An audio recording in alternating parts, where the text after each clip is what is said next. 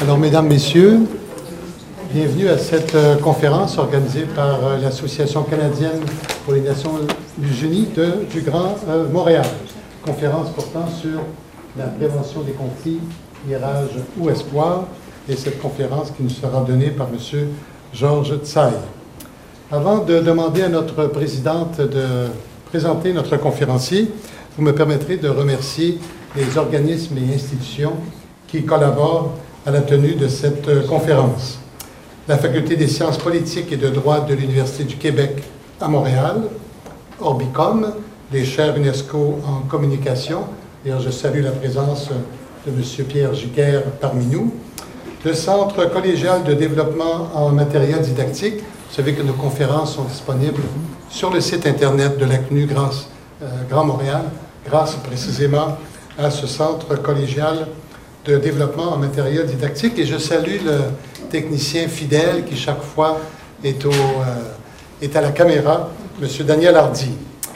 Euh, nous voulons également remercier le Conseil des relations internationales de Montréal, l'Institut d'études internationales de Montréal de l'UCAM, ainsi que la chaire Raoul Dandurand en études stratégiques et diplomatiques de l'UCAM également. Alors, sans plus tarder, je prie notre présidente, Mme Louise Lamarproux, de bien vouloir nous présenter notre conférencier. Madame la Présidente. Alors, bonsoir, Mesdames et Messieurs. Permettez-moi tout d'abord de vous informer de deux de nos prochaines activités. À la suggestion de notre comité des jeunes étudiants, le 23 octobre, à l'occasion de la Journée internationale des Nations unies, nous tiendrons une foire d'information sur les organismes des Nations unies ayant un siège ou un bureau à Montréal, ainsi que sur les ONG qui œuvrent dans la coopération internationale. Une dizaine d'organismes participeront à la foire. Elle se tiendra de 11h à 16h à l'Agora de l'UCAM et chaque organisme participant fera en plus un court exposé à la salle des boiseries qui est contiguë à l'Agora. Le 25 octobre, nous aurons une conférence sur l'islam et le modernisme par le professeur agrégé Patrice Brodeur, titulaire de la chaire de recherche du Canada, Islam, pluralisme et globalisation de l'Université de Montréal. Notre conférencier de ce soir est un ancien haut fonctionnaire émérite de la fonction publique du Canada. M. Georges Tsai a été président de l'Office canadien pour un renouveau industriel, sous-secrétaire du Conseil du Trésor, conseiller en éthique et sous-ministre adjoint, Citoyenneté et Immigration Canada. En 2003, il devient directeur de l'Université pour la paix du Costa Rica, chargé du développement des programmes puis de 2004 à 2008, vice-recteur de cette université. Depuis 2008, il est ambassadeur spécial du recteur de cette université et membre du comité d'experts de la Fondation Chirac pour le prix pour la prévention des conflits. Ce soir, nous entendrons parler des deux universités onusiennes, soit celle du Costa Rica et celle de Tokyo. Nous entendrons surtout parler de la prévention des conflits. Nous tous connaissons les différentes sources potentielles de conflits. Les langues, les cultures, les religions, les appartenances à des ethnies, à des nations, les ressources naturelles, le territoire, les fortunes, et il y en a encore d'autres. Quelles sont les techniques et les mesures de prévention de conflits? Ce sera notre découverte ce soir. Nous avons hâte de vous entendre, M. Tsai. À vous la parole. Merci, merci. Merci Madame la Présidente, merci Monsieur Dussault pour cette présentation. Et je suis extrêmement heureux d'être avec vous. C'est un organisme qui fait une œuvre admirable. Euh, promouvoir l'action des Nations Unies est une tâche qui vous honore. Euh, mais laissez-moi d'abord vous dire que parler de prévention des conflits euh, à 6h30 du soir présente certains risques, parce que de deux choses l'une, ou bien vous avez mangé et je risque de déranger votre digestion, ou vous n'avez pas mangé et vous allez bientôt avoir l'estomac dans les talons et vous aurez une furieuse envie de me les présenter, vos talons. Alors, écoutez, uh, I have been asked to make this presentation in French. but I would be delighted to have the questions and answers session following the presentation in both English and French. J'ai structuré ma présentation en trois parties. Dans un premier temps, je vous proposerai quelques réflexions sur le thème de la prévention des conflits et en particulier sur la prévention à long terme axée sur des programmes d'éducation à la paix. Et Madame la Présidente, je crains fort que je n'ai pas de solution toute faite pour prévenir les conflits. Nous allons nous en rendre compte, et vous le savez d'ailleurs, c'est un art très très difficile. Ensuite, nous verrons ensemble quels sont les mandats et les activités de l'Université pour la paix en faisant un bref parallèle avec celle de l'Université des Nations Unies, dont le siège se trouve à Tokyo. Enfin, je dirai quelques mots de l'action entreprise par la Fondation Chirac à Paris en faveur de la prévention des conflits. Alors la prévention des conflits est un champ d'étude qui est difficile à cerner. Bien sûr, beaucoup a été écrit sur le sujet, mais pas encore assez, ou alors de manière lacunaire. D'une part, on a parfois de la peine à distinguer entre prévention et résolution des conflits.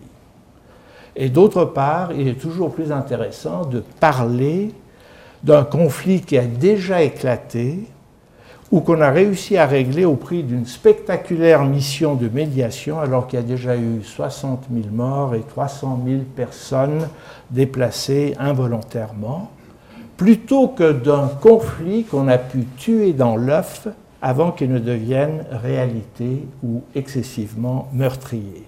Cela frappe moins les imaginations. Et je ne veux pas critiquer les médias parce qu'ils font un travail admirable, mais il faut reconnaître que pour les médias, un conflit évité est un non-événement qui ne mérite pas qu'on en parle, en tout cas pas abondamment. Mais pour être moins abstrait, la prévention des conflits est aussi peut-être un sujet qui est de nouveau d'actualité au Québec, à la suite de l'événement tragique qui a clos l'élection du 4 septembre dernier. J'aurai l'occasion de revenir là-dessus un peu plus tard dans mon exposé. Faisons d'abord une distinction entre la prévention à court terme, souvent sur le terrain, au moment où un conflit armé est sur le point d'éclater ou de se rallumer ou encore de s'aggraver, et la prévention à long terme sur la base de mesures structurelles propres à faire diminuer durablement les risques de conflit. Juste pour illustrer mon propos, je mettrai dans la première catégorie les, efforts faits à l'heure actuelle par M. Lakhdar Brahimi et le diplomate canadien Mokhtar Lamani, qui ont reçu des Nations Unies et de la Ligue arabe le mandat d'essayer de trouver une issue vertueuse au conflit en Syrie et d'éviter une aggravation des violences qui y sont commises. Dans la deuxième catégorie, je pourrais mentionner l'éducation à la paix, un des principaux thèmes de notre propos ce soir, ou le travail accompli par un organisme comme Femmes Africa Solidarité pour faire adopter par les Nations Unies et l'Union africaine des résolutions favorisant le rôle des femmes dans la prévention des conflits en Afrique ou encore une initiative très intéressante lancée par Global Witness et Partenariat Afrique-Canada pour mettre fin au commerce illicite des diamants dits de sang qui alimentent financièrement des belligérants dans des guerres sanguinaires, le plus souvent de nature civile, mais pas nécessairement civilisée.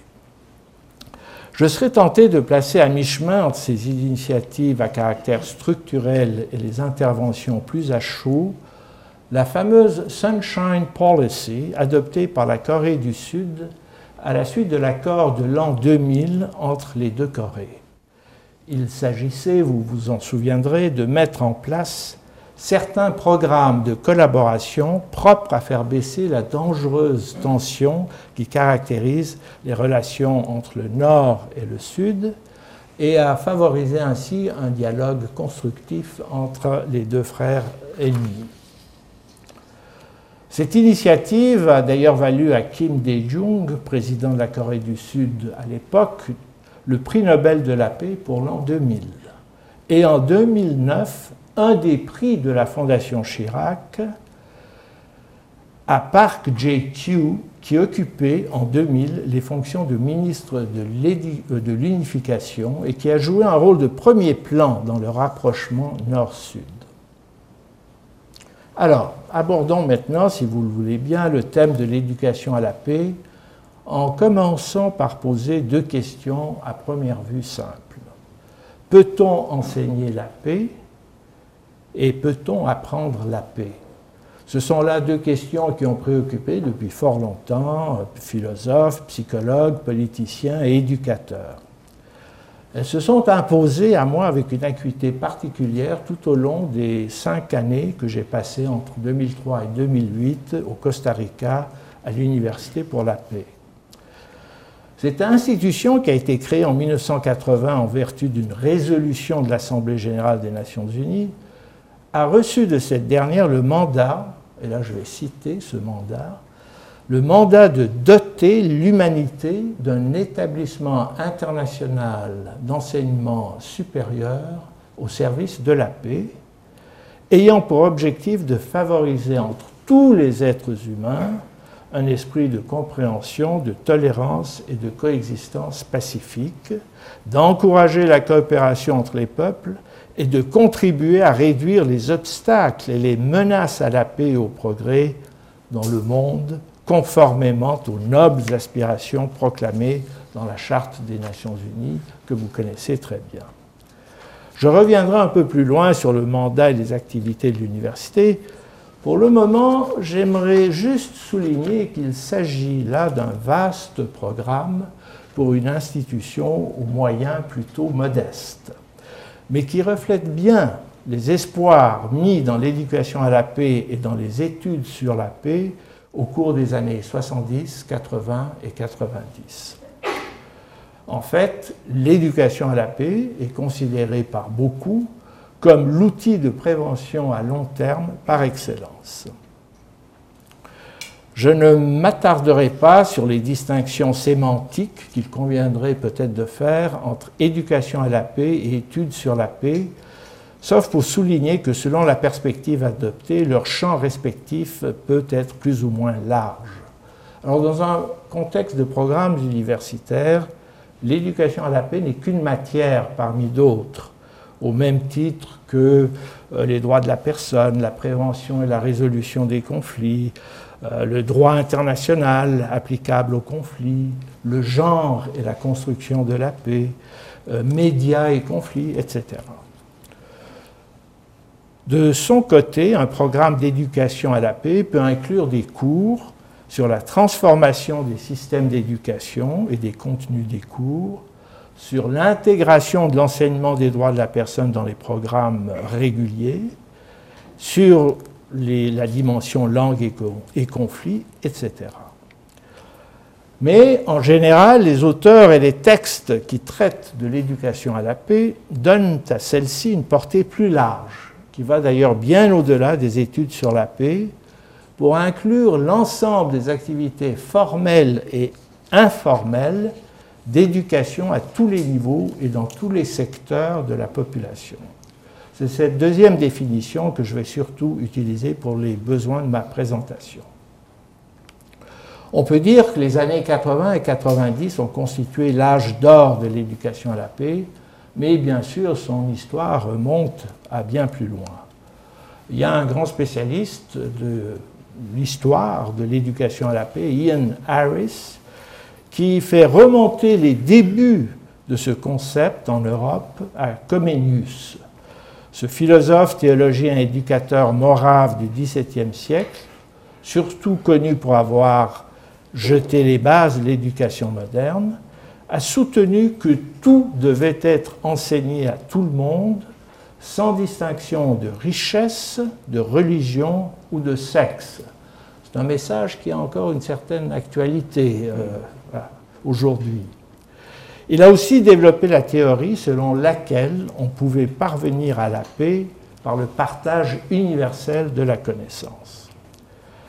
Mais si l'on accepte Emmanuel Kant avec son projet de paix perpétuelle écrit en 1795, il faudra vraiment attendre jusqu'au XXe siècle pour assister à l'éclosion d'une théorie de l'éducation à la paix formulée par Maria Montessori et à l'inauguration du premier programme universitaire d'éducation à la paix en 1948 au Manchester College en Indiana, dans l'Indiana. Bon, il y a eu toutes sortes d'initiatives. Herbert Reed, en 1949, proposa la combinaison de l'art et de l'éducation pour inciter l'humanité à promouvoir la paix. Et il y a encore aujourd'hui des cours de théâtre qui sont axés sur la promotion d'une culture de la paix et qui semblent connaître un certain succès. Bon, la guerre du Vietnam, bien sûr, comme la Deuxième Guerre mondiale, ont suscité l'apparition de nombreux programmes universitaires consacrés à la paix et aux conflits euh, armés. Il faudra cependant attendre jusqu'aux années 80 pour voir la publication de livres et d'études qui ont fait avancer la théorie de l'éducation à la paix. Je citerai des auteurs comme Birgit Brock-Outney, Betty Reardon et Ian Harris que j'ai déjà mentionnés. Alors là, il ne faut pas que j'oublie de vous montrer mes diapositives quand même. Alors voilà l'historique succinct. Mais parallèlement à ces développements, la communauté internationale, par le truchement essentiellement des Nations Unies, de l'UNESCO et de l'UNICEF, adopté plusieurs documents, déclarations et instruments internationaux qui ont cherché à promouvoir l'éducation à la paix et de façon plus générale à favoriser l'éclosion d'une culture de la paix. Bon, sans chercher à être exhaustif, on peut citer pêle-mêle le préambule de la Charte des Nations Unies, que vous connaissez bien, l'article 26 de la Déclaration universelle des droits de l'homme, différents textes de l'UNESCO, dont son engagement à bâtir une culture de la paix, et la fameuse, et elle est importante celle-là, Déclaration de Séville adoptée en 1986 dans le contexte d'une conférence internationale organisée par l'UNESCO. Alors cette déclaration avance l'hypothèse, c'est intéressant ça, selon laquelle la guerre serait un comportement acquis. Alors, euh, s'inspirant du fameux La guerre est une invention de la société de Margaret Mead, les auteurs de la déclaration n'ont pas hésité à proclamer La biologie ne condamne pas l'homme à la violence être d'accord ou pas d'accord, mais c'était une déclaration très forte. Je mentionnerai également dans cette liste de différents textes, et puis là, je vais peut-être vous montrer cela, voilà, les textes fondateurs. Alors, euh, il y a euh, la résolution de 59, et j'ai dit que c'était pêle-mêle, donc il n'y a pas un déroulement chronologique ici. Euh, la résolution 59 des Nations Unies sur la déclaration des droits de l'enfant, la création en 1980 de UPIS, l'adoption en 1996 de l'éducation à la paix comme composante du programme anti-guerre de l'UNICEF, et, autre événement vraiment fondateur, la conférence de la paix qui a rassemblé à La Haye en 1999 10 000 militants de la paix et qui a produit un programme pour la paix et la justice au XXIe siècle. Et cet appel, euh, ce texte est resté dans l'histoire comme l'appel de la haie. Ensuite, il y a eu l'adoption en 2002 du document Un monde digne des enfants. Il y a eu également, euh, il y a eu également euh, la désignation de 2002 comme année internationale pour une culture de la paix et en 2001 la proclamation de la décennie internationale de la non-violence et de la paix 2001-2010. Alors, je ne sais pas si pendant la décennie 2001-2010, on a nagé dans la paix et l'harmonie, mais en tout cas, depuis 2010, il semble qu'il y ait, euh, pas mal de grabuge sur notre pauvre terre. Alors, ce qu'il y a de remarquable dans cette débauche d'initiative et d'effort, c'est qu'ils ont tous un postulat commun qui, pour reprendre les mots de l'appel de la haie, peut se résumer ainsi. De même que nous avons appris à être violents, de même, nous pouvons apprendre à gérer les conflits de façon constructive. Alors, ce credo rousseauiste, puis là je vais vous reposer avec euh, une image euh, que vous reconnaîtrez peut-être. Il s'agit, nous sommes en 2003, nous sommes à Bagdad, l'attentat contre le siège des Nations Unies en Irak, qui, bien sûr, a eu beaucoup de morts, dont un diplomate euh, très estimé, M. Demello, qui était le représentant officiel de, de l'ONU, du secrétaire général, je pense, en Irak. Alors, Demello, Demello. Alors, ce credo rousseauiste ou kantien, si vous préférez, prend d'ailleurs sa source dans un des attendus du préambule de la charte de l'UNESCO. Et ça aussi, c'est bien connu, qui dit que les guerres prenant naissance dans l'esprit des hommes, c'est dans l'esprit des hommes que doivent être élevées les défenses de la paix. Et c'est dans le fil, non pas de l'épée, mais de cette pensée nourrie d'optimisme, que certains ont renversé le fameux dicton Si tu veux la paix, prépare la guerre, pour proclamer Si tu veux la paix, prépare la paix. Si vis pacem, para pacem. Mais il y a des cyniques qui ont préféré l'expression Si vis bellum, para pacem. Si tu veux la guerre, prépare la paix. Et ça, c'était une théorie qui avait été développée entre autres par euh, Raymond Aron dans euh, son livre Paix et guerre entre les nations, mais qui a été appliquée, et là je ne veux tirer aucun parallèle, par Hitler avant le déclenchement de la Deuxième Guerre mondiale, qui a fait croire au monde entier qu'il travaillait pour la paix, ce qui lui a permis de mieux euh, attaquer la Pologne et le reste. Revenons à l'appel de la haie, essayons de suivre le fondement du programme qui en a découlé. Et là, c'est le raisonnement un peu qui est derrière cet appel de la paix. Il faut bien sûr, disaient les auteurs, démanteler l'infrastructure de guerre pour parvenir à une véritable sécurité. Mais un simple désarmement physique, armes, arsenaux, armées, ne suffirait pas il faut également désarmer les codes sociaux qui ont programmé nos cerveaux à adopter des comportements de compétition et d'agression.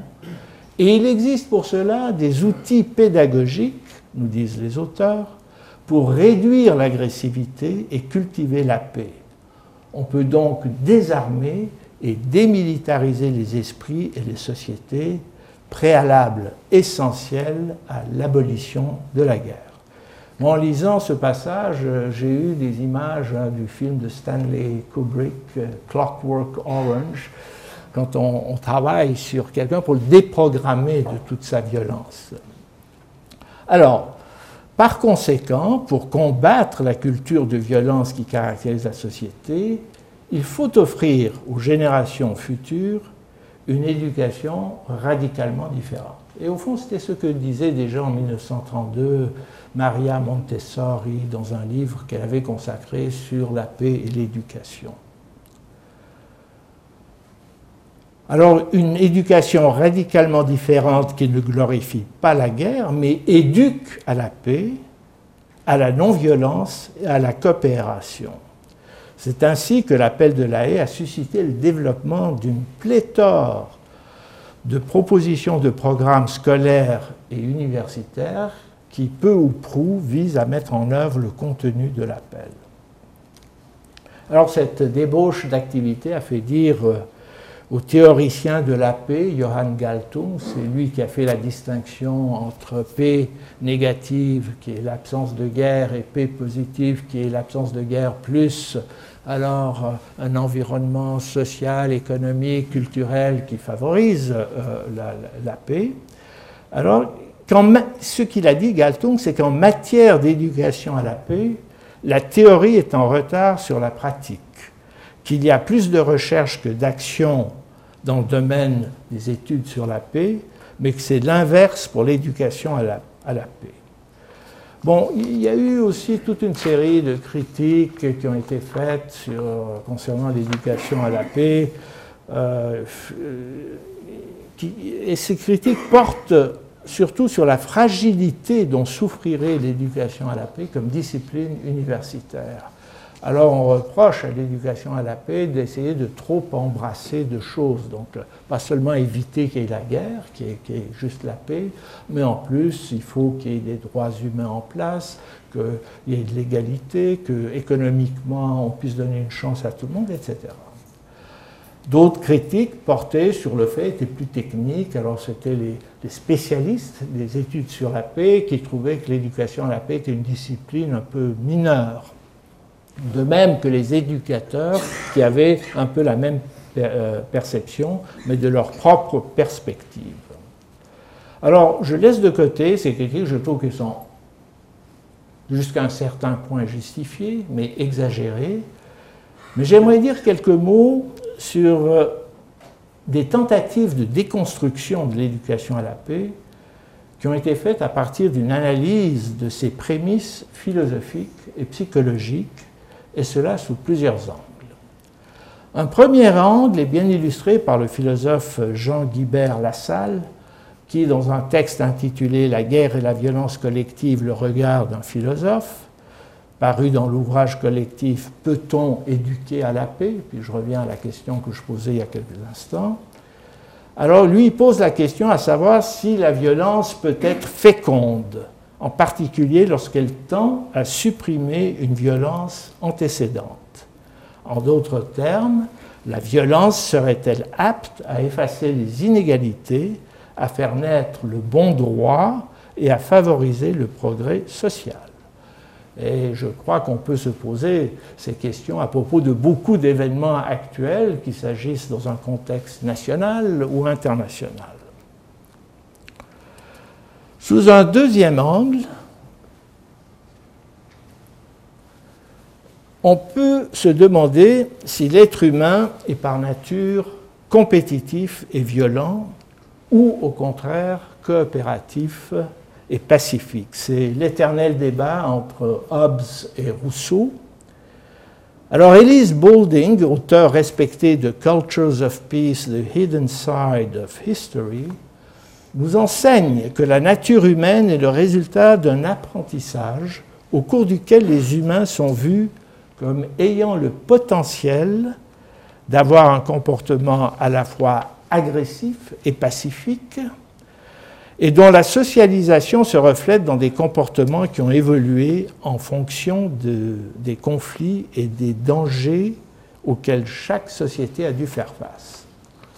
Alors il y a une théorie plus radicale est peut-être plus réductrice, mais qui, je l'avoue, m'a toujours euh, beaucoup séduit, c'est celle de Serge Tchakotin, qui, dans son livre Le viol des foules par la propagande politique, publié en 1939, a émis la thèse selon laquelle tout être humain aurait en lui quatre pulsions fondamentales. Il y aurait la pulsion combative, la pulsion de nutrition, la pulsion sexuelle et la pulsion parentale. On verra qu'au fond, il nageait dans les mêmes eaux un peu que, notre vieil ami Sigmund Freud. Alors, les deux premières de ces pulsions ont pour euh, objectif la protection de l'individu, la préservation de l'individu, et les deux dernières, donc euh, la pulsion sexuelle et parentale, aurait pour objectif la préservation de la collectivité, qu'il s'agisse de la famille, du clan, de la tribu, de l'ethnie, etc.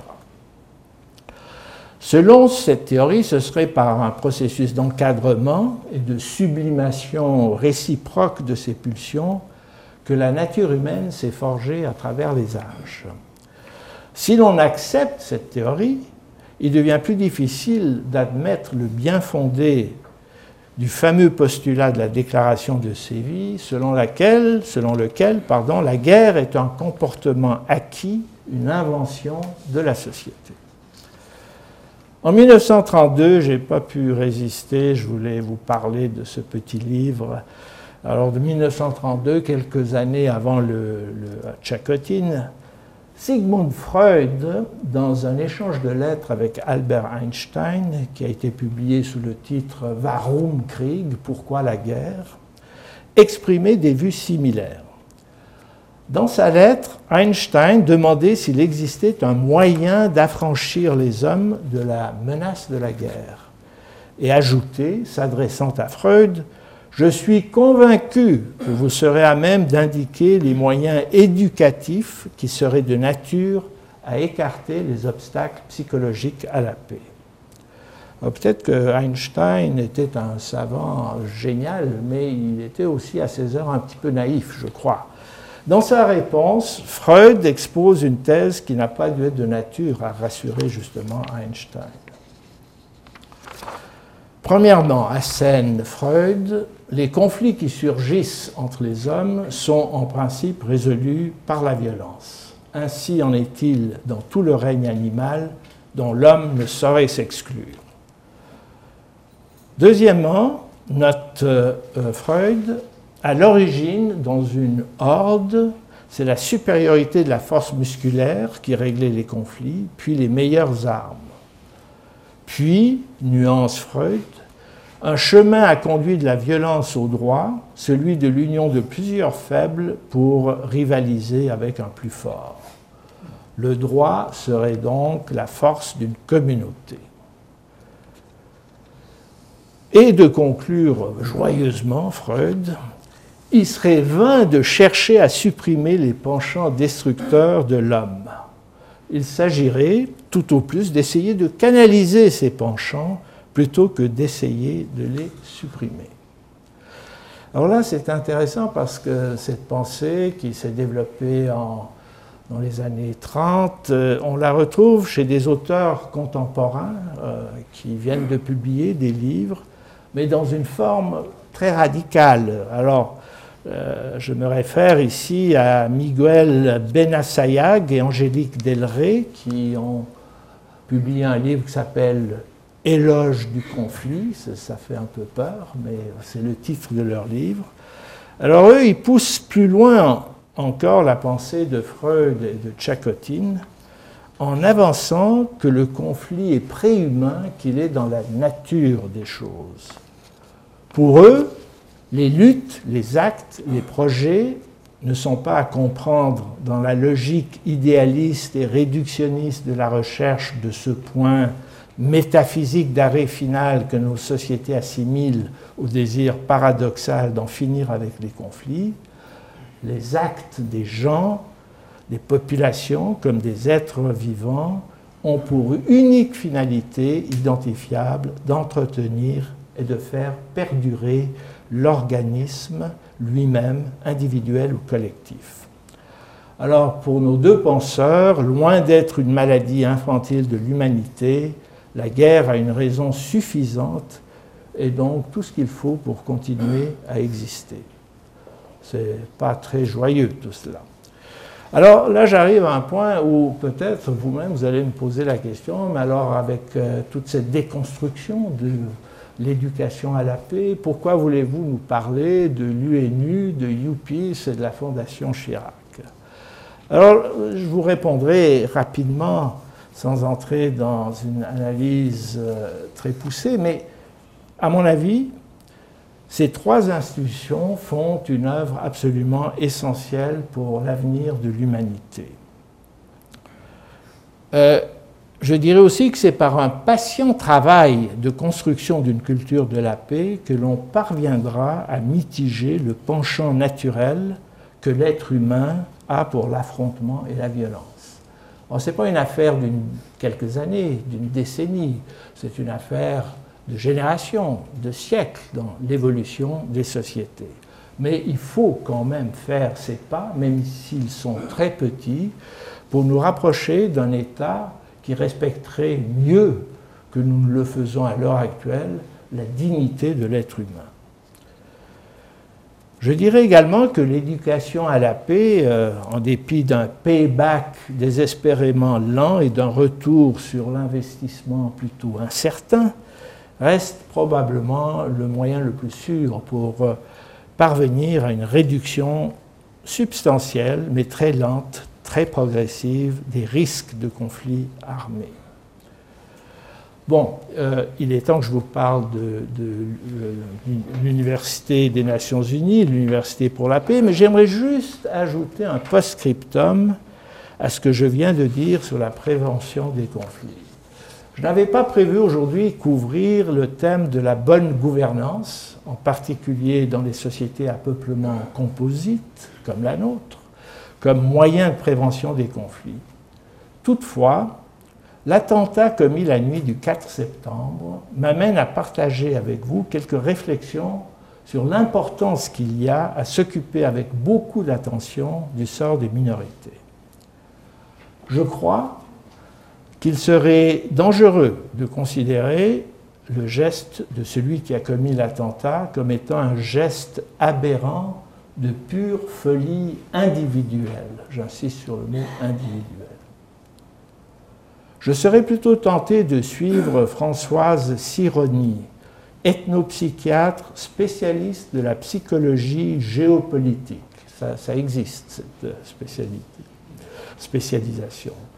Lorsqu'elle souligne, sur la base de nombreuses observations cliniques, le rôle crucial que peuvent avoir, que peuvent jouer les émotions politiques ressenties par l'être humain au travers de son histoire collective en tant que membre d'une communauté minoritaire et qu'il perçoit à tort ou à raison comme étant brimé.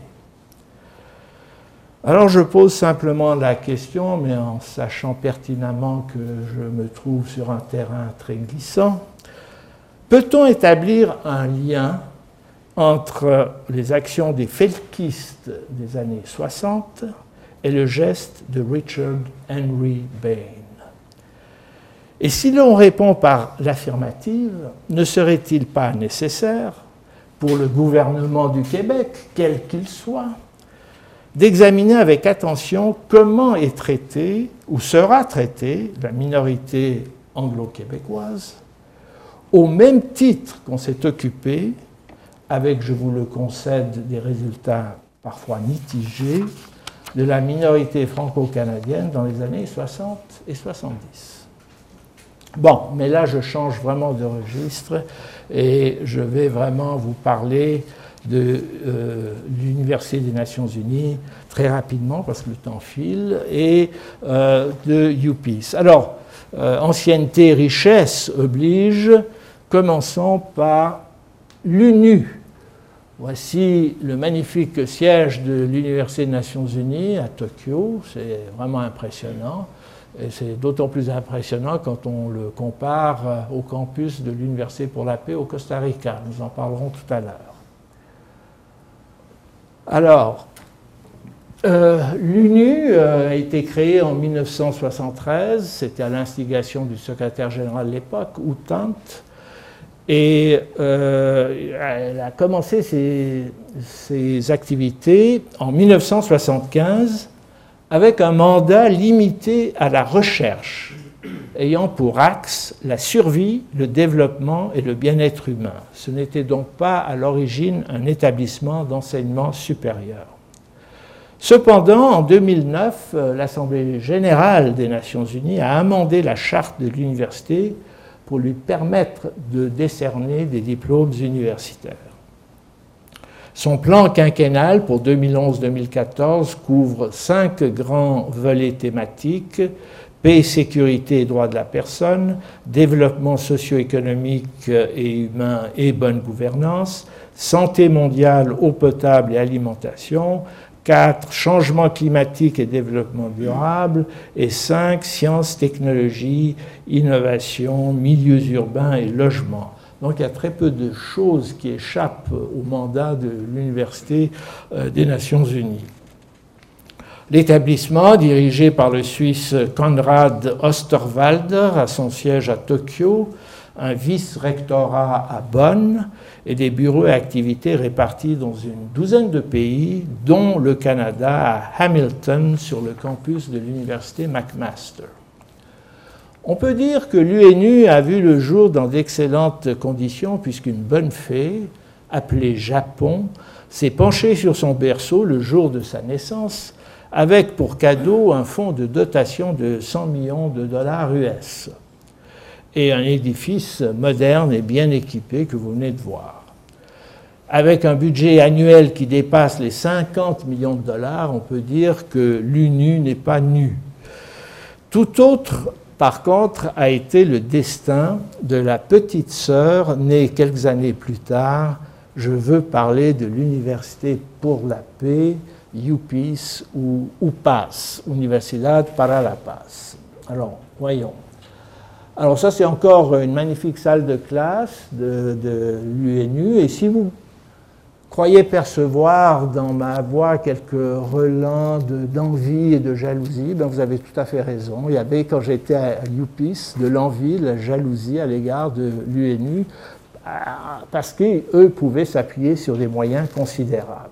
Alors, par contre, nous, qu'est-ce qu'on avait de beau à UPIS Le cadre. Un campus absolument magnifique. Et je m'excuse si maintenant ma présentation ressemble à une publicité pour une agence de voyage. Mais ça, c'est vu de l'Université pour la paix. Ce qu'on voit, c'est la vallée centrale du Costa Rica, à peu près à 800-900 mètres d'altitude. Si on avait une photo un peu plus à droite, on verrait le fameux volcan Poas qui parfois s'active. Alors voilà, et c'était exactement d'ailleurs ce que je voyais, ou à peu près, de mon bureau. Alors quand j'ai commencé à travailler pour euh, les premières semaines, j'étais fort distrait à admirer la nature environnante, euh, les oiseaux multicolores, les singes, etc. Alors, UPIS, elle, a été fondée en 1980. C'est aussi une résolution de l'Assemblée générale des Nations unies. C'est une Treaty Organization, et j'ai jamais su traduire cela en français. C'est une organisation basée sur un traité international, et donc les pays membres des Nations unies peuvent, peuvent signer, mais ils n'ont pas besoin de signer pour être euh, impliqués dans les activités de l'université ou pour appuyer euh, l'université. Alors, il y a eu au début, donc 80, et ça c'était à l'époque de la présidence de Rodrigo Carasso Odio, et vous me demanderez peut-être pourquoi le Costa Rica voulait absolument avoir une université pour la paix rattachée aux Nations Unies sur son sol.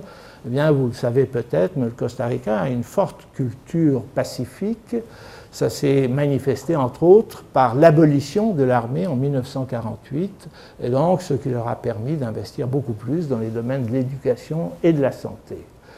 Alors l'organisme a connu un début assez difficile qui était dû à l'absence d'un fonds de dotation riche le Costa Rica avait fait vraiment son maximum, avait fourni le terrain, les bâtiments, c'était bien comme point de départ, mais il fallait, pour maintenir les programmes et les activités, chaque année aller chercher de l'argent auprès des donateurs. Alors, euh, bon, on parlait d'un budget de 50 millions pour l'UNU, le, budget de, UPIS, 9 millions, les bonnes années, ça dépasse 10 millions, et ça n'est jamais garanti d'une année à l'autre, il faut toujours se battre pour aller chercher euh, cet argent. Et là, je me permets d'ouvrir une parenthèse pour dire que bon, le Canada a aidé très généreusement euh, l'Université pour la paix au cours des premières années, mais ça s'est arrêté, je ne sais pas pourquoi, en 2006. Et à partir de ce moment-là, alors l'université a dû se rabattre beaucoup plus sur euh, euh, les, les, donateurs asiatiques. Heureusement qu'on en a trouvé, que ce soit en Corée, au Japon, et également sur un plus grand nombre, une plus grande proportion d'étudiants qui payaient les, frais euh, donc, pour suivre les programmes à l'université. Euh, à un moment donné, ça c'était juste avant 2000, l'université était sur le point de fermer ses portes. Mais il y a eu un changement, c'était à cette époque que Kofi Annan a été nommé secrétaire général. Il avait un bon ami qui s'appelle Maurice Strong. Il a fait venir Maurice Strong et il lui a demandé de faire un inventaire de tous les organismes qui avaient un lien avec, euh, avec les Nations Unies. Alors, euh, ils sont tombés, là, sur Université pour la paix. Qu'est-ce que ça fait, ça? Ils ont examiné la situation et ils se sont dit, ça vaut peut-être la peine de revitaliser cette institution. Après tout, bon, euh, les Nations Unies, euh, le Canada est intéressé à la paix. Alors, ils ont fait un effort extraordinaire et euh, il y a une autre personnalité canadienne qui a joué un rôle dans cette revitalisation. Il s'agit de Keith Spicer, l'ancien commissaire aux langues officielles, qui euh, a aidé l'université à créer un institut sur les médias et les conflits, qui est devenu par la suite un programme de maîtrise sur euh, les médias et les conflits. Alors,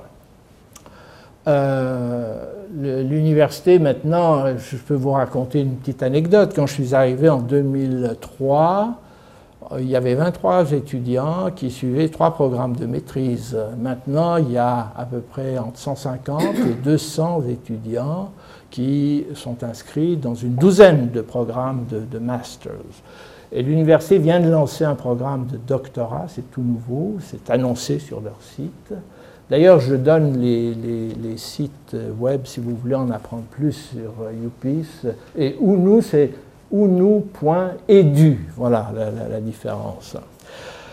Alors, euh, le, recteur actuel s'appelle John Maresca. Il est euh, américain, c'est un ancien diplomate, comme plusieurs d'entre vous ici dans cette salle.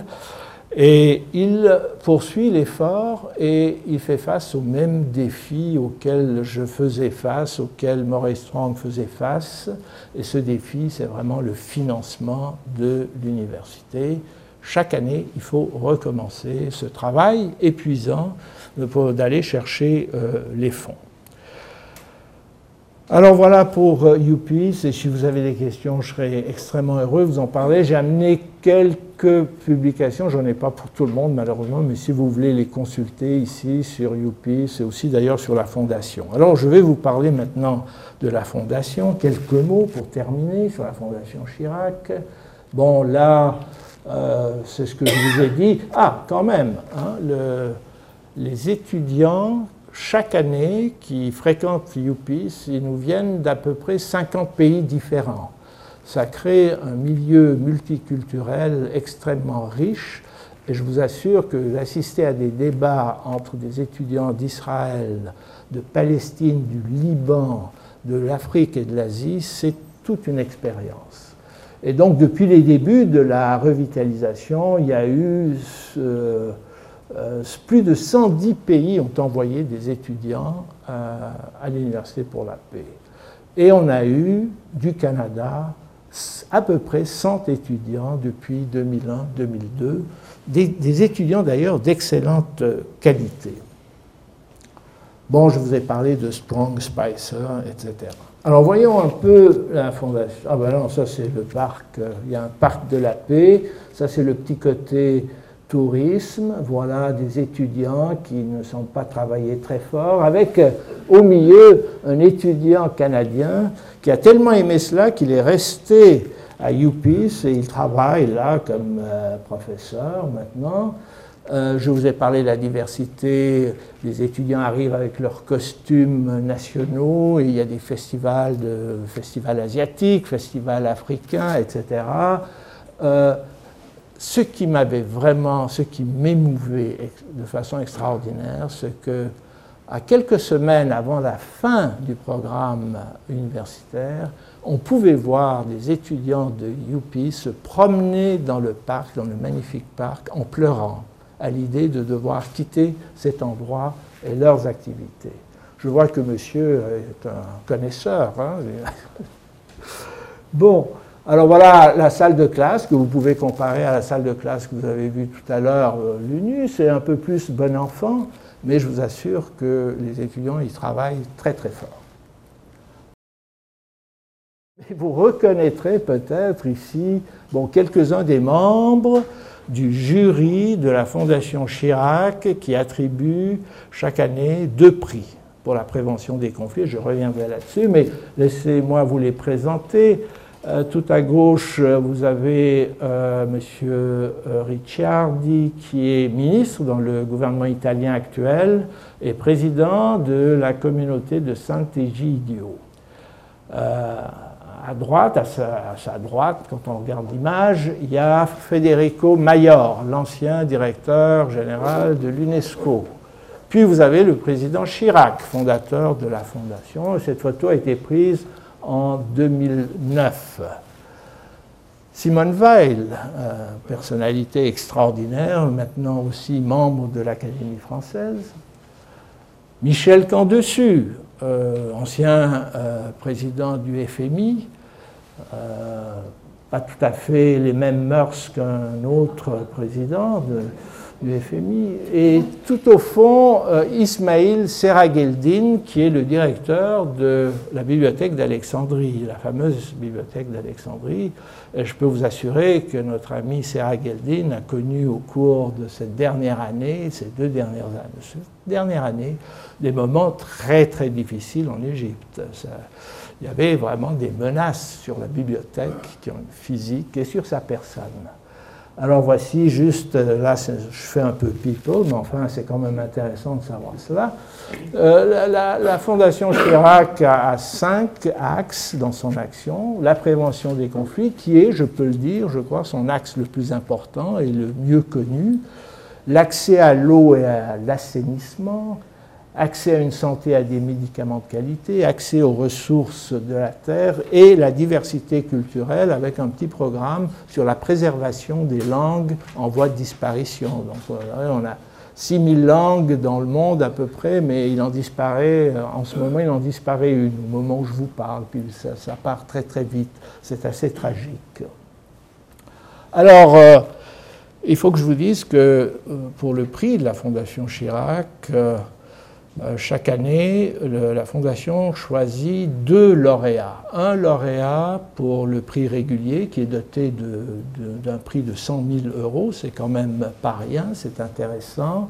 Et ce, prix est attribué à une personnalité ou à un organisme de la société civile, donc euh, quelqu'un qui a vraiment fait des sacrifices pour apporter sa contribution à la prévention des conflits.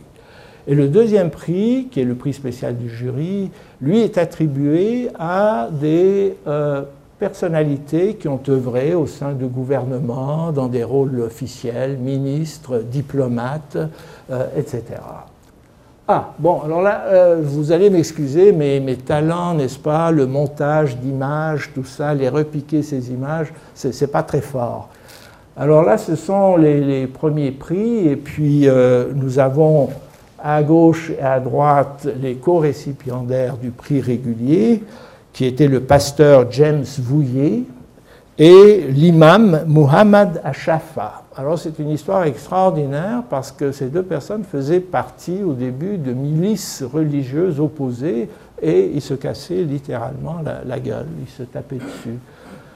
Euh, mais ils ont décidé à un moment donné qu'il valait la peine d'établir un dialogue interreligieux et ils ont créé un centre qui s'appelle le Centre de médiation interreligieuse dans l'état de Kaduna, c'est dans le nord du Nigeria. Et ils font un travail admirable, mais comme on le sait, insuffisant, puisqu'on continue à avoir des problèmes très sérieux. D'ailleurs, le pasteur Vouillet, euh, on ne le voit pas sur la photo, mais il a perdu un bras lors d'un de ces affrontements interreligieux. Et au milieu, vous avez M. Park J.Q., dont je vous ai parlé tout à l'heure, le ministre de l'Unification en l'an 2000, et qui a vraiment contribué énormément au rapprochement entre le Nord et le Sud. Là aussi, il y a des rechutes, des rechutes parfois graves. Mais c'est ça le problème avec la prévention des conflits, c'est qu'on peut prévenir des conflits, mais ça ne garantit pas qu'ils ne vont pas ressurgir à un moment donné. Alors ça, c'était les premiers lauréats. C'était vraiment, ça, a très bien fonctionné. Ça s'est passé dans la grande salle de la Sorbonne, la, la remise des prix. Et M. Sarkozy nous a fait l'honneur d'une présence non annoncée, impromptue, comme ça. Bon. Mais il y avait un sous-texte, un subtexte entre Chirac et Sarkozy à l'époque, euh, sur lequel je ne m'attarderai pas. Le prix 2010, alors euh, vous allez peut-être reconnaître un des deux euh, récipiendaires, le récipiendaire du Grand Prix, M. Mario Giro de la communauté de Sant'Egidio, qui est un médiateur qui a travaillé énormément en Afrique, en Europe de l'Est, un travail discret, peu connu, mais efficace, avec des résultats euh, vraiment probants. Et M. Lakhdar Brahimi, qui s'occupe en ce moment du dossier de la Syrie après la tentative de Kofi Annan. Alors c'était à, l'époque, il n'avait pas encore été choisi pour, euh, pour cette mission, mais voilà, c'est un, un expert du, dialogue et de la médiation entre des parties qui sont en conflit. Et l'an dernier, 2011, vous allez reconnaître sans doute euh, à gauche euh, Madame Louise Arbour, la Canadienne, qui a eu le prix spécial du jury pour son action quand elle était au tribunal euh, pénal, au tribunal international pénal qui s'appelait autrement pour le Rwanda et l'ex-Yougoslavie. Et à droite, prix régulier, grand prix de la Fondation, Maggie Barankitse, une Burundaise qui a fait énormément, surtout au niveau des orphelins euh, qui, ont été, euh, qui ont perdu leurs parents lors des affrontements entre Hutu et Tutsi au Burundi. Alors c'est une femme qui a accompli des choses absolument merveilleuses. Vous voyez que cette palette de lauréats, ça, soulève, ça nous ramène à la question de qu'est-ce que la prévention des conflits, parce que où, commence la prévention? Alors, est-ce que ça va inclure de bons programmes économiques, l'accès à la propriété pour éviter qu'il y ait plus tard un conflit Est-ce que ça va euh, inclure euh, des activités à caractère social, donc euh, les enfants que l'on protège? Et, bon, et ça, le, le, comité d'experts dont je fais partie et qui choisit les candidats qui seront présentés au jury a toujours ce problème, dire oui, mais alors ça, est-ce que c'est de la prévention ou est-ce que c'est plutôt du social, n'est-ce pas, de l'humanitaire? Et quelle est la différence? La ligne de partage entre l'humanitaire et la prévention. Alors voilà, là je crois que je vous ai montré toutes euh, mes diapositives.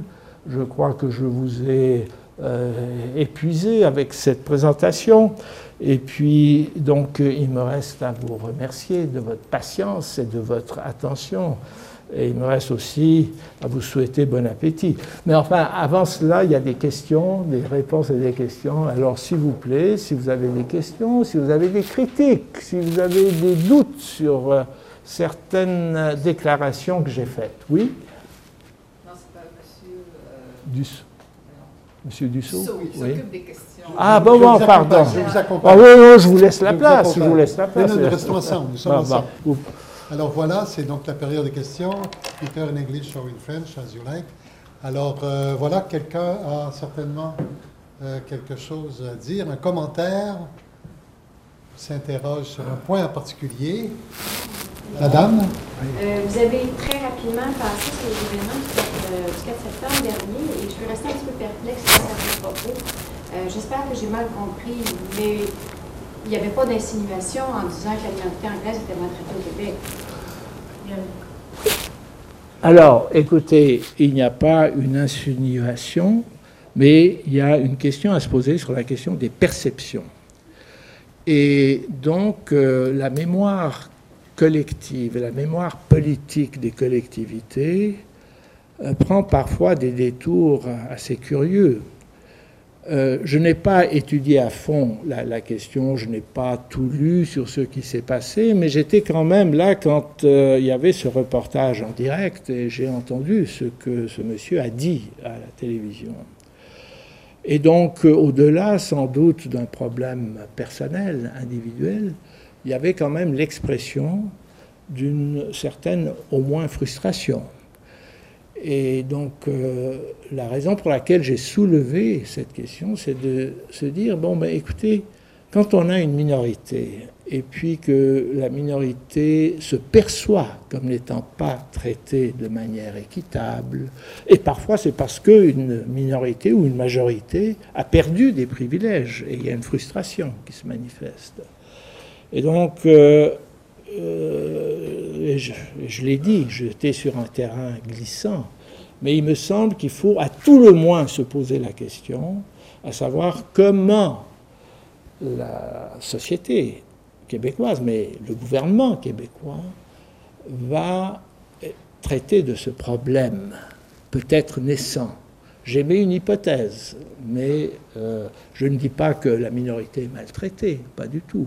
Mais dans la perception des gens, il se peut qu'il y ait eu un glissement et que de charte de la langue, en passant par d'autres mesures, et quand le soir même de l'élection, on, nous dit, bon, nous serons le gouvernement pour tout le monde, mais l'indépendance se fera, cela, on peut en être assuré, va provoquer chez certaines personnes un sentiment d'inquiétude, de peur, et donc il peut y avoir des réactions de cette nature.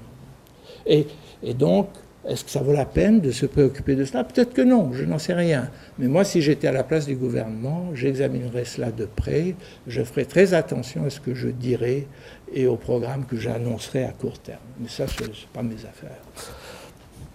Quelqu'un d'autre aurait une question, peut-être Madame la Présidente Bien sûr, pardon, j'aurais dû vous passer le micro, je suis désolé. Oui, c'est vrai, c'est la Vous avez une, voix qui C'est ça. porte. Dans l'enseignement que vous faites euh, au Costa Rica, est-ce que vous enseignez justement les techniques législatives les, les, euh, que, les, que les, euh, les- les États euh, peuvent considérer dans le cas de conflit? Parce qu'il y a toujours matière de conflit, je le disais, dans- il y a toujours, il y en a tellement. Mais parce que j'aimerais savoir justement quelle est la nature de cet enseignement que vous faites, l'éducation pour la paix? C'est pas juste là de, de chanter, là. Vous leur donnez des techniques, je suppose. Non, c'est pas peace and love, non, non, non, pas des. C'est effectivement très axé sur euh, la- l'acquisition d'aptitudes pour pouvoir ensuite, que ce soit dans le cadre d'un ONG, d'un organisme international, d'appliquer ces connaissances. Ce que l'université cherche à faire, c'est vraiment de bâtir la capacité à traiter de ces questions-là.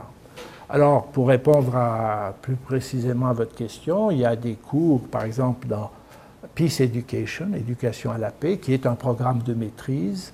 Il y a un cours sur langues et conflits, avec des exemples, des accidents, puis comment on peut essayer de régler ces problèmes. Et évidemment, le Canada est un, est un exemple qu'on peut citer. Ce n'est pas un exemple parfait, mais quand même, comparé à d'autres pays, le Canada a très bien traité de cette question. La Belgique, en ce moment, semble perdre pied hein, face à cette question. La Suisse est encore tranquille, elle le sera peut-être encore pour euh, plusieurs siècles. Mais euh, donc, euh, il y a ça. Mais il y a également euh, que font les organismes internationaux? Quelle est la gouvernance au niveau international? Et comment peut-on l'améliorer? Euh, il y a les cours sur la conciliation, la médiation, le dialogue, mais le dialogue au sens génératif du terme, c'est-à-dire on utilise le mot dialogue à toutes les sauces, mais un dialogue quand on écoute et on essaie de comprendre quelles sont les inquiétudes de l'autre, ça c'est une technique assez particulière. Alors c'est ce genre de, de programme. Alors, nous Oui, madame. ouais.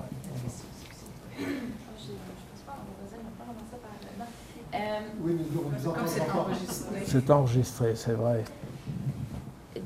En fait, je voudrais savoir s'il y aurait un lien quelconque entre euh, les universités euh, que- dont vous avez parlé et ceux du, euh, je connais seulement l'acronyme, le POTI, les cours, euh, des le POTI, Ah oui, des oui, oui. cours des Nations Unies. En fait, j'aimerais Ouais. savoir c'est quoi, c'est, est-ce que c'est la même école, c'est quoi les liens, en fait, et les différences peut-être? Non, il c'est pas la même école, non. C'est en tout cas l'Université des Nations Unies et UPeace, bien que toutes deux rattachées aux Nations Unies, sont des entités différentes. Et donc, euh, le UPIS décerne ses, diplômes, ses, grades, a des programmes, ah mon Dieu, un peu partout, avec Ateneo de Manila aux Philippines, avec l'université Hankook en Corée, mais euh, n'a pas vraiment de lien organique avec l'université des Nations Unies. Le seul lien organique que je peux voir, c'est que le président de, ou le recteur de l'UNU est membre du conseil de UPIS. Ça, c'est en vertu de la charte qui a été. Maintenant, l'autre programme que vous mentionnez, c'est lequel exactement? POTI. Oui. Le, le POTI. POTI. POTI, c'est euh, des cours des Nations Unies euh, qui sont offerts en ligne à distance. Euh, Sur l'humanitaire. sur l'humanitaire. Sur, Sur l'humanitaire. Et les droits de l'homme. Bon, alors excusez-moi, mais euh, je ne suis pas familier avec euh, ces programmes. C'est peut-être quelque chose de, de récent, je, je, ne le sais pas. Par contre, euh, et UNU et UPIS offrent des cours en ligne et on peut euh, avoir, euh, obtenir une maîtrise maintenant en ligne. Monsieur Giguère? Oui. On, on parle de prévention de conflits et euh, il y en a un qui va peut-être surgir, et euh, méga, euh, Chine-Japon. Euh, euh, comment vous entrevoyez une, une solution pacifique à un conflit comme ça, euh, sans que une ou l'autre des parties ne perde la face, parce que dans ce coin-là, on ne veut pas perdre la face. oui. Alors, euh, je sais pas. Je vous Avant que quelqu'un difficile, mais- commette l'irréparable, oui. Écoutez, j'ai un petit peu pratiqué et visité la région. Il y a évidemment un lourd passé historique. Alors la mémoire politique historique, euh, ben, il n'y a pas seulement la Chine et le Japon, il y a aussi la Corée du Sud qui est très impliquée dans ce, ce- un triangle difficile à gérer. Euh, moi, ma réponse euh, euh, va, dans le sens que la pulsion parentale qui englobe un peu l'intérêt de la collectivité, des familles, de l'économie, va jouer à fond dans ce cas-là. Et qu'en dépit de certaines crispations ancestrales ou qui remontent à très loin, occupation de la Chine, occupation de la Corée, les femmes comfort women, etc., euh, je crois qu'ils vont surmonter cela au nom du bon fonctionnement de leur société. Euh, je peux difficilement imaginer, mais je peux me tromper, mais j'espère que je ne me trompe pas, que de jeunes Japonais ou de jeunes Coréens, je suis moins sûr pour les jeunes Chinois, abandonnent un style de vie, un niveau de vie qui s'améliore de jour en jour. Et c'est pour la même raison que je dis que le conflit entre la Corée du Nord et la Corée du Sud euh, n'est peut-être pas si certain que cela, parce que les, gens vont y réfléchir à deux fois avant d'abandonner euh, des acquis très importants. Maintenant, ah, sur d'autres plans, sur le plan de la diplomatie, du, dialogue, euh, je pense qu'à un moment donné, il faudrait essayer, pour les deux parties, de s'asseoir et de comprendre qu'est-ce qui chicote vraiment euh, l'autre partie. Et sans être un, expert de ce dossier, il me semble qu'il faudrait envisager de voir s'il y a des formes modernes de gestion collective de certains territoires qui pourraient être envisagées. Maintenant, est-ce que les réflexes, les crispations ancestrales vont être plus fortes? C'est possible. Donc je ne peux pas vraiment répondre à votre question. Une arbitration internationale. Oui, oui, mais être arbitre, ben alors là, tout dépend comment ça se fait et quelle est la décision de l'arbitre. Parce que dès qu'il y a un arbitrage, il y a une décision. Il faut que les deux parties acceptent au départ d'être liées par l'arbitrage. hein. Alors qu'un dialogue qui aide à comprendre d'abord quelles sont les préoccupations, les inquiétudes, les angoisses de l'autre à propos de cette question, réciproquement, ça pourrait peut-être ouvrir euh, certaines portes. Moi, je serais tenté de, faire. Et, et d'ailleurs, pour beaucoup de conflits, on pourrait adopter, appliquer cette méthode. Moi, je rêve de pouvoir un jour, euh, dans le cadre d'un conflit opposant deux entités, deux pays, deux régions, ou comme c'était le cas il y a quelques années, les autochtones du Nicaragua et leur gouvernement, et on a failli le faire, d'inviter les euh, partis qui s'opposent, leurs représentants, à un cours sur le dialogue, mais qui ne porterait pas sur leur conflit, juste un cours sur le dialogue, la technique du dialogue, simulation de dialogue ou vrai dialogue sur certains sujets qui ne concernent pas leurs différends. Et ensuite les laisser euh, faire leur propre dialogue. Alors, je ne sais pas. L'arbitrage est toujours risqué. si j'étais chinois, tout dépend de la qualité de mon dossier. Si je perds, euh, qu'est-ce qui se passe? Voilà, monsieur. Euh, je me pose la question, euh, vu le fait que les ressources sont très limitées, qui faut-il éduquer pour avoir la paix? Alors, les gens euh, du pouvoir, les enfants ben oui, bon, ben, il y a beaucoup d'auteurs et de théoriciens qui vous diront ce sont les enfants à long terme. C'est ce que Montessori disait. Euh, pas, ça ne servait à rien d'essayer d'éduquer euh, des, des, vieux comme moi, ce sont les enfants.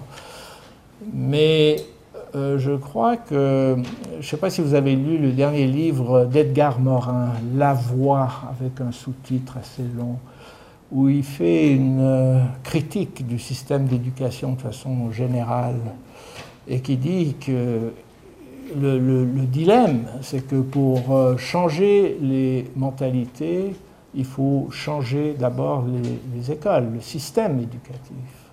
Mais que pour changer le système éducatif, il faut d'abord changer les esprits. Alors on est pris dans ce, dilemme. Alors il faut éduquer, je dirais, comme que Comenius, tout le monde, et à propos de tout. Il faut ouvrir euh, les, portes de, l'éducation. Mais vous savez, c'est, comme je l'ai dit, ça va être un travail très lent et de longue haleine. Et on peut améliorer les systèmes, on n'aura pas les résultats tout de suite. Et on aura la paix. L'aura-t-on? Voilà la question qu'il faut peut-être poser. Oui, madame.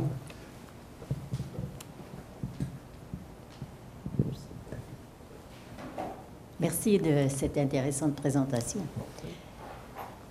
Il me semble qu'il faut une certaine réciprocité dans cette ouverture et dans cette approche qui est au fond la non-violence. Je pense, je pense au Tibet, qui adopte depuis des décennies une approche non violente. Ils sont ouverts, me semble-t-il, à ce dialogue, mais l'autre côté le refuse. Alors comment peut-on éduquer un seul côté, ou en fait euh, ne prendre en compte qu'un des deux partis. Mais madame, on ne peut pas, justement. Il faut être deux au moins, ou plus, pour dialoguer. Et donc, euh, s'il y a une des parties qui est totalement réticente, il faut trouver euh, d'autres voies. Mais il me semble que si on accepte, par exemple, de participer à des événements, que ce soit qu'il s'agisse de colloques, d'échanges culturels avec des pays qui seraient réticents à participer à un dialogue de ce genre, qu'on pourrait arriver à créer les conditions qui permettraient d'avoir un échange. Je me souviens d'un événement il n'y a pas si longtemps. Euh, L'UNESCO voulait organiser sa conférence internationale sur la philosophie en Iran, je crois. il y a eu une levée de boucliers vraiment extraordinaire par des professeurs iraniens exilés ailleurs, dont un au Canada qui a été très très actif pour dire non, il faut saboter cette euh, conférence en Iran.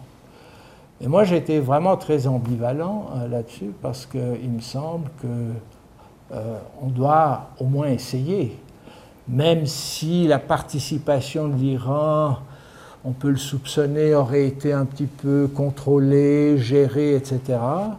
Mais quand il y a des philosophes, des penseurs, des, qui se réunissent, on peut toujours espérer qu'il y aura une étincelle qui va jaillir de cela. Puis ce ne sera pas l'étincelle d'une bombe, mais l'étincelle de l'intelligence. Mais ce n'est pas facile. J'aurais une question, si vous permettez. J'entendais à la radio récemment que euh, bien des guerres, et ça l'histoire nous le prouve encore récemment, sont dues non pas au fait que deux États ou deux nations se détestent, mais euh, très souvent parce qu'ils ont des problèmes internes à régler. Euh, chômage chez les jeunes, euh, inadéquation entre la nourriture et la population, surpopulation. On l'a vu, et qu'à tous les 40 ans, souvent une guerre vient régulariser la situation. 1870, 14-18, 39-45, et que là, il n'y a pas de conflit en Europe en, raison de l'Union européenne, qui a fait que les pays ont d'autres façons de- d'entrer en, relation, mais que le chômage qu'on voit actuellement en Espagne, en Italie, en Grèce, les problèmes économiques, ce serait normalement réglé par, euh, par une guerre, et qu'il n'y a pas de prévention de conflits, de prévention de euh, possible, puisqu'il y a des problèmes insolubles qui sont le chômage, la faim, et que les peuples entrent en, en- en guerre les uns les autres pour régler le problème par, par la mort. Oui, oui. Mais vous venez juste de dire que, bon, par le passé, ces questions de chômage, ce serait réglé par une guerre. Mais ça ne l'est pas nécessairement, quoique il faudrait examiner de plus près ce qui s'est passé dans certains pays d'Afrique du Nord. En Tunisie, le, le- chômage était, euh, était très important, une population jeune très, très importante, sans beaucoup de débouchés. Mais vous savez, nous avons 193 États hein, et à peu près 10 000 groupements ethniques, religieux, culturels, linguistiques. Ça fait donc beaucoup de diversité dans peu d'États. Et c'est très instable, ce genre d'organisation. Alors évidemment, Kant, par exemple, avait pensé, il avait dit, bon, ben, il faut qu'il y ait une puissance qui domine et qui impose la paix. C'était ça, sa paix perpétuelle. C'était une espèce de super pax americana, un, un État très puissant qui arrive à imposer ses règles et puis personne ne va, ne va se battre. Mais on revient aux mémoires collectives, aux mémoires politiques, euh, aux différents religieux, au fait que les religions ne sont pas toutes au même niveau de développement. Ça crée des situations très difficiles à gérer. Et donc, euh, le, risque. Mais je ne dirais pas que euh, c'est impossible, je dirais que c'est difficile, ça en tout cas. Et je dirais que ça va prendre du temps avant que ce soit mieux. Mais euh, alors qu'est-ce qu'on fait? On s'en occupe plus? On jette l'éponge? Je ne crois pas. Il faut continuer. Il faut continuer ce que fait euh, ce que font les Nations Unies, ce que fait l'ACNUS, ce que fait à différents niveaux l'Université pour la paix, etc. Et c'est par l'addition de toutes ces initiatives, de tous ces efforts, que nous parviendrons à un état de fait un petit peu plus acceptable, un petit peu plus vertueux. Mais ce sera une longue route. Merci, merci beaucoup. Voilà, je dis merci, bien que ce devoir revient à notre euh, vice-président, M. Gilles Gingras, Pardon. qui euh, laisse va la dire place. quelques mots à l'intention de notre conférencier. À toi, Gilles.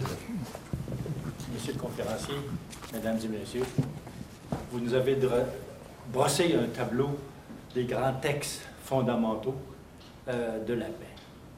À partir de Comenius, je vous avoue que je ne connaissais pas cette Moi, moi non plus.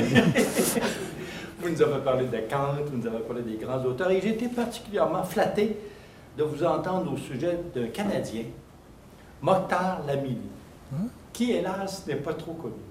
Même à Montréal, c'est un Montréalais. Qui connaît M. Mokhtar Lamini dans cette salle? Vous nous avez parlé aussi de Lakhdar Brahimi. Ah oui, notre président. Je l'ai connu. Euh, Monsieur Lakhdar Brahimi, on a eu l'honneur de l'inviter il y a deux ans. Ah. Et vous nous avez aussi parlé de plusieurs autres Canadiens, Spicer, Maurice Strong, des- des géants, si vous voulez, dans le domaine de la paix.